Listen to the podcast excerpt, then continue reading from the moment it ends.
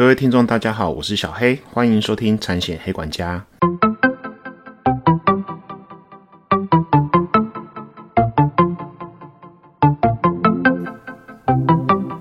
产险黑管家可以透过所有通路上架收听，不管是 iOS 系统或是 Android 系统的手机，请搜寻产险黑管家。嗨，各位听众黑粉，大家好，小黑又来更新啦！小黑来更新啦！这一两周大家过得还好吗？小黑啊，最近啊，可能是因为逢六月嘛，那一些大型案子的续保，那花比较多的时间在处理，比较忙。不过我之前有跟大家讲过，就是我能更新这个节目，我就尽量更新，因为其实有一些呃，应该算忠实的黑粉，还是会持续听我的频道，谢谢你们啊。虽然我从后台看，就是目前收听的那个下载。次数其实跟之前比起来，真的是有一段落差。不过，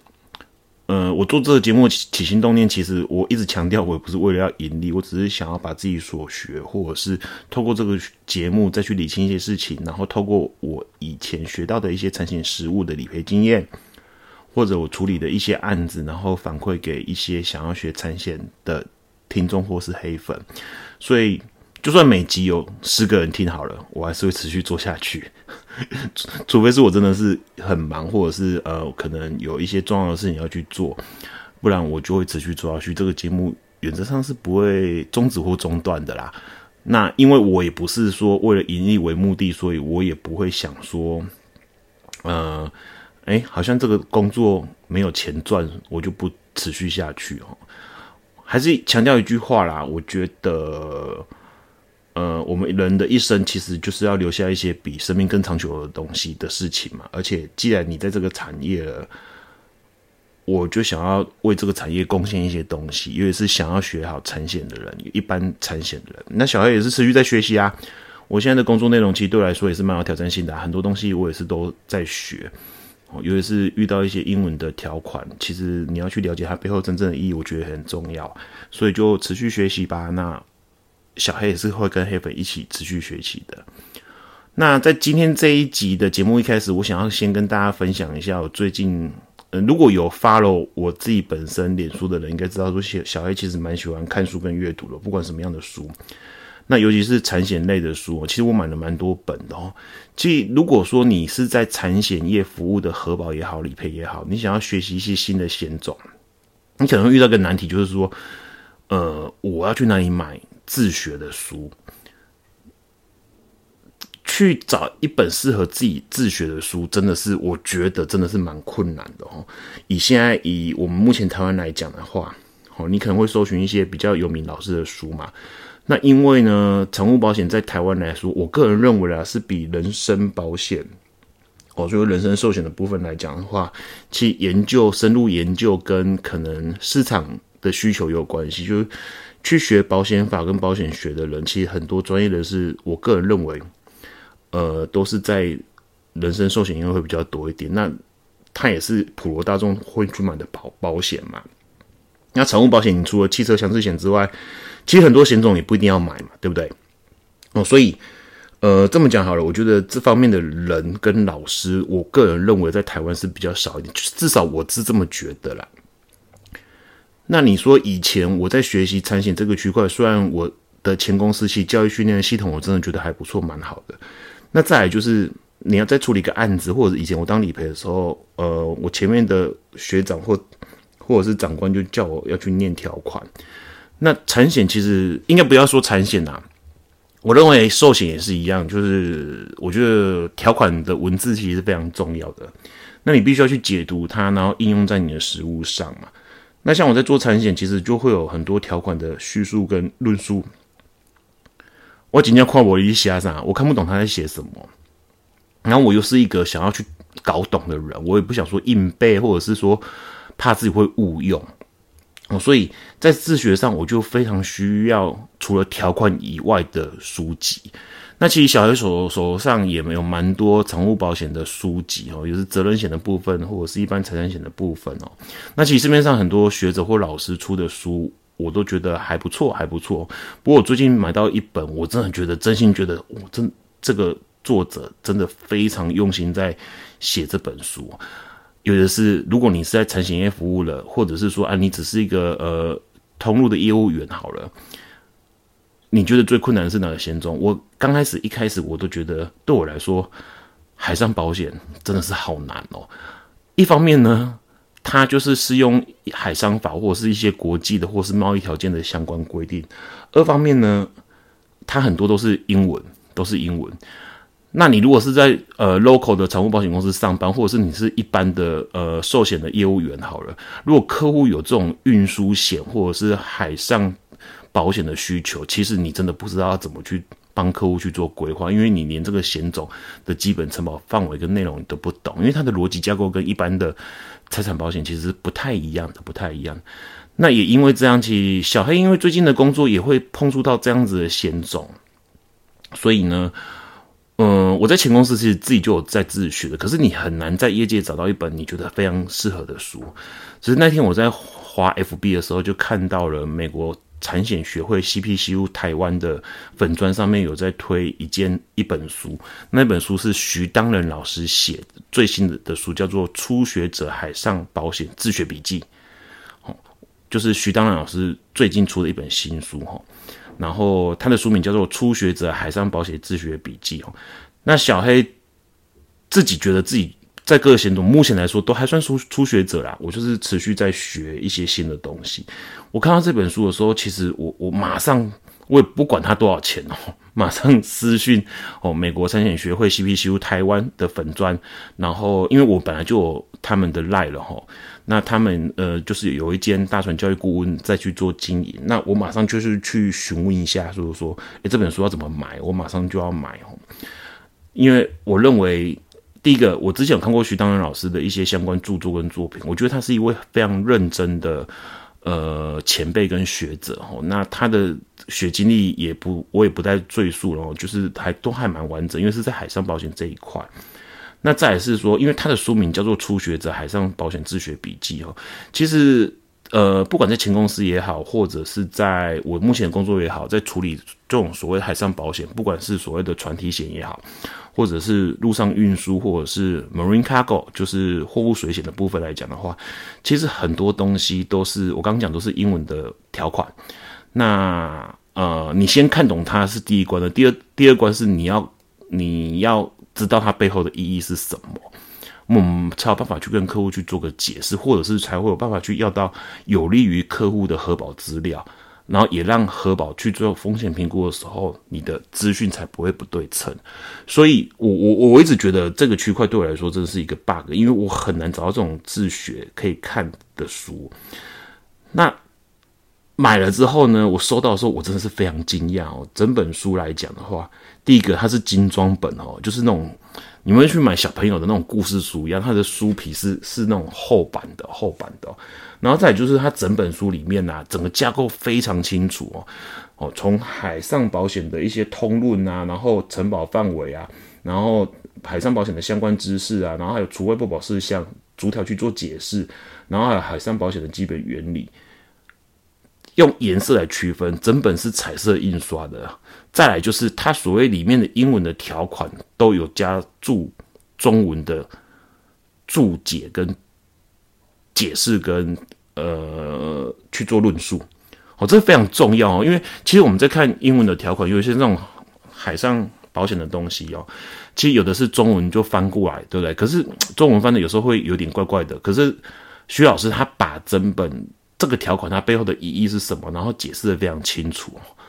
那你知道这种这本书几乎是如获至宝，你知道吗？如获至宝，因为第一个它深入浅出哈，它虽然书名上面写初学者，可是它里面有讲一些比较深的东西哦。第二个，它在整个在论述的架构，就是以一个自学者的观点跟角度去看、去架构。所以你在念这本书，如果你一你没有任何海上保险经验，或者是你只有些许的经验，或者是你不是你不是呃所谓的海上保险的核保或者是理赔，你就是一个只懂保险一些基本概念的人，你去念都不会觉得它很艰深。那我觉得这个就是这个就是我觉得一本书它真的发挥作用的地方。因为市面上其实很多产物保险的书，我个人觉得连我在看我都觉得，哎，有些东西是有点艰深的，更别说你可能是初学者，你想学这个险种。我讲的是一些比较商业险种，你如果是一些车险或者强制性的责任保险，我觉得那个都还好。哦，或者是个人伤害险、健康险，或者是最近大家可能已经很熟的防疫保单的相关险种。可是如果是一些商业险种来来讲的话，其实你书可以办法写成非常白话文的方式，让自学者可以，就是不是老师在教你，是你自学者去做阅读，自己去做精进。我真的推荐这是一本非常好的书哈。那里面用用一大堆的。图文相间的架构来告诉读者，就是说，哎，这个逻辑跟原理是什么？它的底层逻辑是什么？哦，这很棒哦！因为其实你你们如果有做过货物水险的人知道，其实整个保险期间也好，或者是整个风险的移转也好，它都会因为贸易条件的变化而有所改变。那整个风险在移转，你保险要怎么架？那这个有相相关对应的条款，或者是它的承保范围是怎么样？它用图像式的方法来架构。那小黑个人认为，其实，呃，人在念书或者在学习心智的时候，我个人还是认为图像优于文字哦。图像优于文字，就是你在看图在记忆的时候，其实你会比较好理解跟跟懂它背后真正的意义哦。所以这本书真的非常棒哦。所以我真的推荐，如果黑粉想要去学海上保险哦，你从你你你甚至你可能都还不知道海上保险什么东西，我觉得你你去买这本书。我个人认为，对你来讲应该会功力大增，功力大增哦。那怎么购买呢？其实我刚刚讲的就是，呃，哦，我我先说，我是这边并没有任何的那个商业推荐哦，我只是真真心觉得这这是一本好书。以以我买过那么多财务保险书，我觉得它的内容架构真的是最棒的，目前是最棒的哦。那它是徐当仁老师的著作，然后你们可以透过呃美国产险学会 CBCU 台湾的 FB 的粉砖去去找这篇文章去做。去做订购或者是呃搜寻大船教育顾问，那相关的连接我也放在今今天的资讯栏里面哈。那我再强调的是哦，他们并没有资助我哦，我没有从中得利，我只是觉得说这真的是一个好的东西，要分享给各位黑粉知道，又是想要自学的黑粉。OK，好，那再来就是呃每集都还有一些听众的回馈嘛，那今天我要谢谢一位我前公司。呃，在帮助我的一位核保，就叫做宋欣兰小姐哦，我很谢谢宋欣兰小姐，因为我今天的议题其实她她有跟我讨论一些事情，呃呃，想要分享给大家哦。今天这个这一集的的主题哈，那呃，我个人认为就是，诶，一方面我觉得呃，欣兰妹妹她真的很认真哈，一方面她平日工作很忙之外，她除了解决业务端的一些杂七杂八。呃，狗屁倒灶的事情之外，哈，那再来就是他其实是一个就是持续在不断学习跟精进的核保。那我认为保险公司里面不管是核保、理赔或者是业务，本来就要持续精进，因为产物保险这个东西，我觉得第一个险种非常多、非常杂，每一个险种又有一些很奇怪的规定跟逻辑，你必须要去遵守，或者是你必须要去留意跟注意。所以我觉得持续终身学习是很重要。如果你要持续待在这个行业的话，那因为现在美美其实她透过粉专有都有不断的在跟我更新一些讯息，或者是询问我一些相关的事项的意见，跟我去做讨论。我觉得这很棒，因为我相信现在美美她在某方面来讲一定是比小黑我更厉害的，因为是她在处理责任险或者是新中险或者是工程险相关的险种，我觉得她一定是专家哈。那可是他可以跟我讨论一些案子，或者是讨论一些状况，然后持续不断的精进学习。我相信他在未来的职业发展已经大有可为。那我也勉励，如果呃黑粉里面有一些是核保人员的话，就是要像现在美美这样子哦，就持续不断精进自己。那我认为核保理赔跟业务本来我们在产险业就是要一个良性的互动，因为小黑在前公司当过理赔，当过营业。就是当过业务人员，其实我在跟核保跟理赔在做互动的时候，其实我觉得我都会管到大家的意见，然后怎么去取得这件事情的平衡，不管是报价报太贵啊，或者是理赔赔太低啊，或者是怎么样的，我还是认为在台湾的产险业界，我们可以做出我们一番事业来贡献这个社会那我觉得我们产险业界的各间公司，其实我不认为我们的专业能力会输一些寿险公司，所以我真的觉得大家一起加油，我们把这个业界一起做好，好不好？好，再次谢谢新兰妹妹。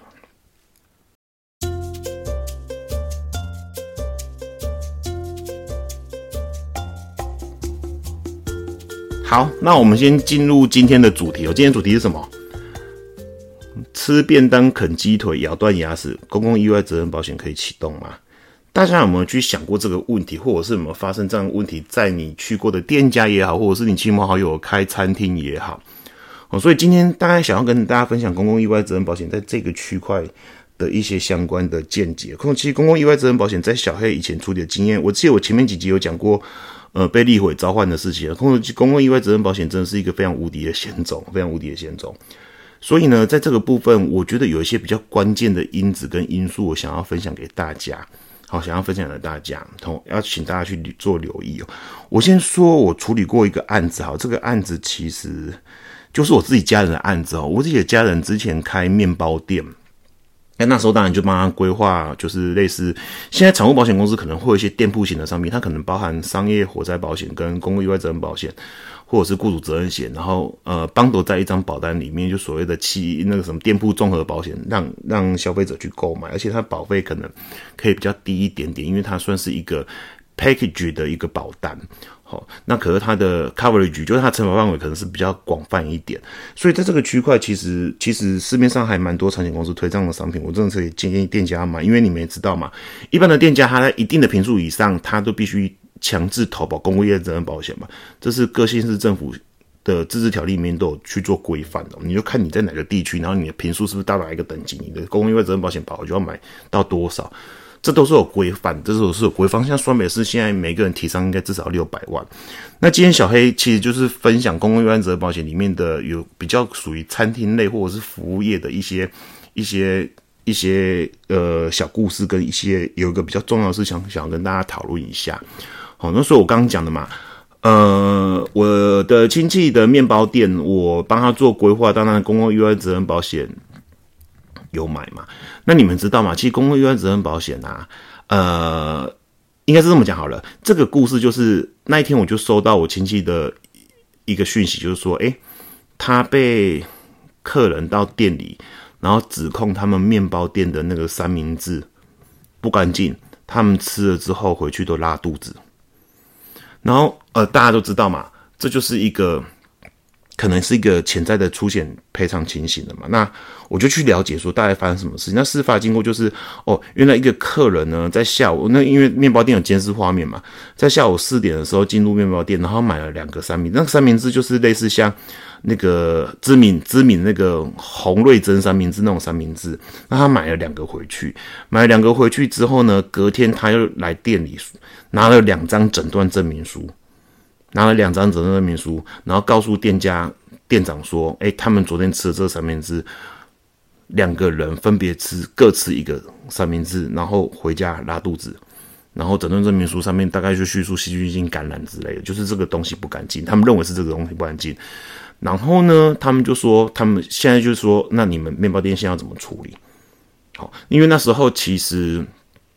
就你也知道，现在网络就非常非常非常广泛跟流传嘛，所以他们就有扬言说要上苹果日报哦，上水果日报，就是说要上水果日报去控诉这个店家食品不干净，他在拉肚子。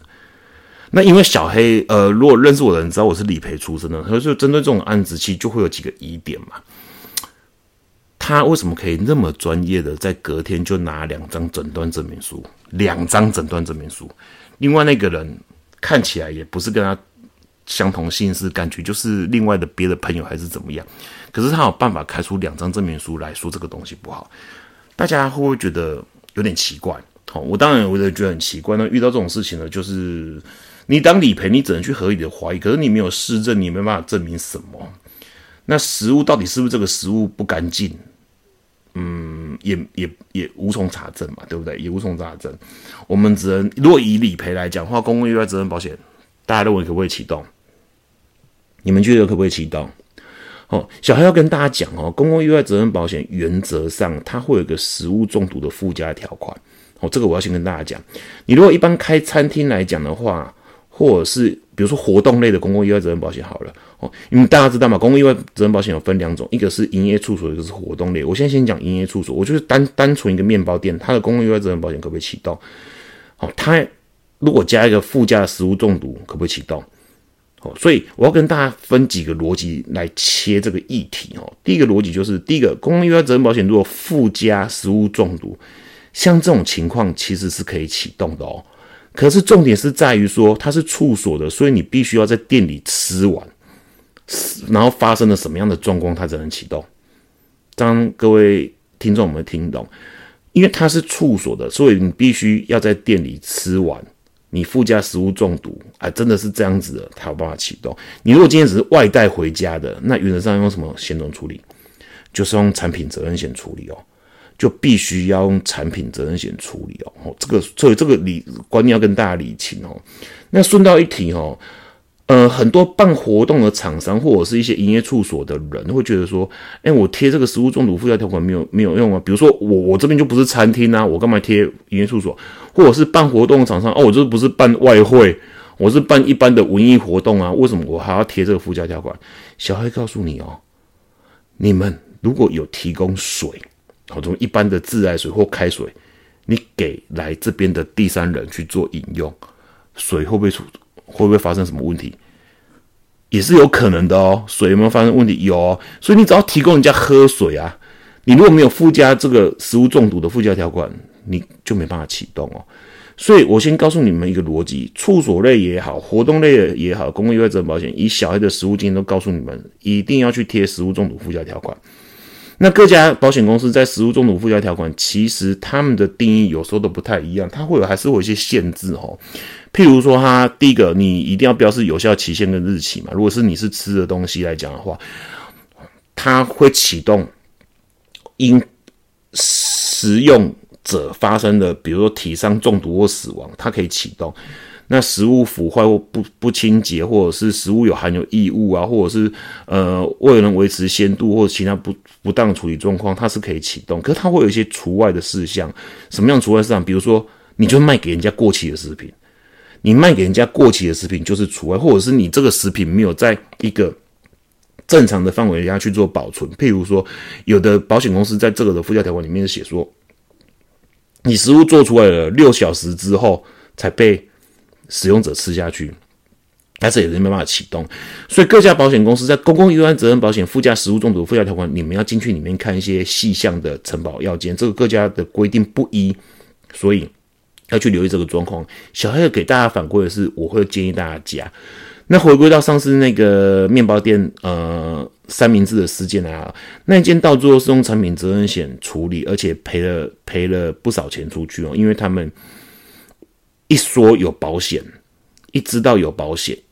应应该是说他们原本应该就知道有保险。我就想要把事情闹大，没想到，哎啊，保险这边谈金额谈的可以，因为他们还要了精神抚慰金，还有就是他可能没办法工作啊。他们诊断书开得出来，其实说实在话，理赔算得出来，然后市政又还蛮明确的，那就是有那个过程。当然没有办法理赔，没有去知道说，哎，那个三明治到底有没有问题，可是至少有那个过程，呃，有他买卖的过程，哈，有确定他买卖的过程，确定诊断证明书的内容，然后还有时间点去切割。那一件我记得两个人好像也赔了四万多块哦，然后他们医疗单据没有几千块哦，因为他们扬言要闹大，所以就比较麻烦哦。那他那一件是用产品责任险赔的。那回归到小黑要跟大家讲的一个逻辑，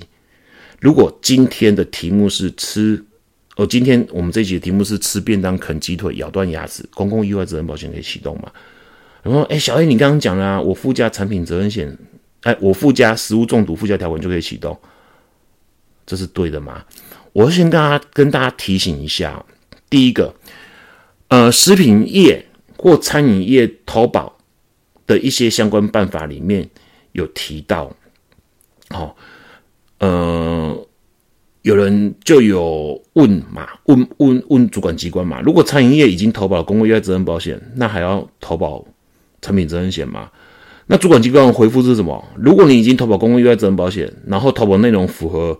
卫生福利部规定的食品业者投保产品责任险之规定，也就是说保额跟相关投保内容，其实你就可以不用投保。那这个要告诉大家一件事情是什么很重要？回归到我们今天的题目，如果你是咬啃鸡腿，然后牙齿咬断了，你公共意外责任保险可不可以启动？可以吗？会不会有问题？好，先跟大家说哦，好，便当店。餐厅卖的是什么便当嘛，对不对？你就会回归到可能一个公共意外责任保险的一个除外事项。什么样的除外事项？公共意外责任保险主保险契约的第五条除外责任的第七项，被保险人或其受雇人或其代理人因售出或供应之商品或货物所发生的赔偿责任是除外的。哦，小黑再念一次哈，被保险人或其受雇人或其代理人因售出或供应之商品或货物所发生的赔偿责任除外的。所以呢，财务保险公司可以用这条来卡你，卡你什么？好，因为你在便当店你提供或售出的商品就是便当，那你吃便当吃鸡腿便当咬断牙齿，这本来就不是公共意外责任保险可以赔的，因为它被除外了。就算你附加食物中毒也好，原则上也是除外的，因为食物中毒里面并没有包含这一块。食物中毒主要是用在于说产品内容有问题的时候，哦，你的便当可能不卫生还是怎么样造成的，而你还还要内用哦，还要内用哦，所以这有可能会被除外的哦。那最佳的解方是什么？那就是要投保产品责任险。所以你们会发现哦，其实很多很多的东西来讲的话。在餐厅业也好，或者是比如说我举个例啊，你今天如果喝真奶哦，你在店里喝真奶哦，比如说你在呃下水塘里面哦喝真奶，喝一喝之后哇，你呛到了，你因为珍珠呛到了，那公共意外责任保险附加食物中毒可以赔吗？如果理赔用这条来卡你，所以最一劳永逸的方法就是一定要加买一个产品责任险，因为产品责任险它并不会因为。第一个，它不会因为区域的限制；第二个，它可以把这个售出或供应的商品或货物的赔偿责任买回来，哈。所以一般的店家，哈，你不要只有买公共意外责任保险，你要多买产品责任险，才是一劳永逸、风险完全转嫁的方式。这个小黑就是在今天，大家特别要跟大家去做个互动，因为其实一间餐厅会发生意外有很多种、很多元，哈。一般餐厅或店铺。那只是呢，我个人认为啊，呃，理赔如果用这条来卡的话，其实我觉得还是会有一些争议啦。嗯，大家去想看看一些现在一些很多店铺啊，我不要说餐厅好了，比如说一些美甲店好了，做指甲的嘛，现在很多女生不是很喜欢去做美甲、做指甲，他提供服务也有提供商品吧。对不对？那我们公共意外责任保险其实，呃，我们的受雇人如果提供服务导致第三人的体伤死亡的话，它是可以启动的，没问题嘛。可是它是边提供服务又边提供商品呢，所以像这个情况，你如果做美甲，然后啊导致指甲发炎，或者是当呃出现什么意外的话，那理赔是不是可以用这条来卡？因为这条里面并没有写劳务哦，这条里面写的是供应之商品，我我会回归产品责任险。哦，所以我觉得这个会有争议啦。我个人是比较不认同，可是我觉得这个会有争议啊。所以最好的方式是什么？最好的方式就是你两个险种都要买，因为真的没有多少钱。不管你是什么样的店家、店铺，或者是你是餐，又是你是餐饮业，餐饮业以以食品业的相关管理办法规定你要买，更别说我刚前面讲那个故事，那个面包店，你还有制作面包的问题嘛？制作产品的问题，制作食品的问题，所以小黑建议大家哦，各各位建议你们，你们好不容易开一间店，那这一块的风险，一年的保费也没有没有几千块，一换算起来一天可能也不到一百块，我真的觉得这个钱不能省哦。你除了呃强制规定公共意外责任保险之外，我觉得产品责任险，你只要有去提供这样子的商品，或者是商品夹杂服务，像我刚刚讲的美甲店这，我觉得产品责任险也是。也是要去做买加买的动作，才会做一个完整的风险转嫁。好，这样大家有没有大家清楚哈？因为这个东西我觉得很重要哈。嗯，不管是饮料店也好，或餐饮店也好，或一般现在的服务业、其他服务业，只要是开店铺的，我就认为你们产品责任险，你只要提供产品，或者是有产品跟劳务相夹杂的这种服务哦，你避免一些理赔争议哦。有些东西可能呃，你附加食物中毒也没办法把风险转嫁的。你就加买个产品责任险吧，好不好？OK，好，那今天就分享到这边喽。那呃，希望下一集可以很快上。那也祝福大家在这段时间可以事事顺利、平安健康。我们下集见，拜拜。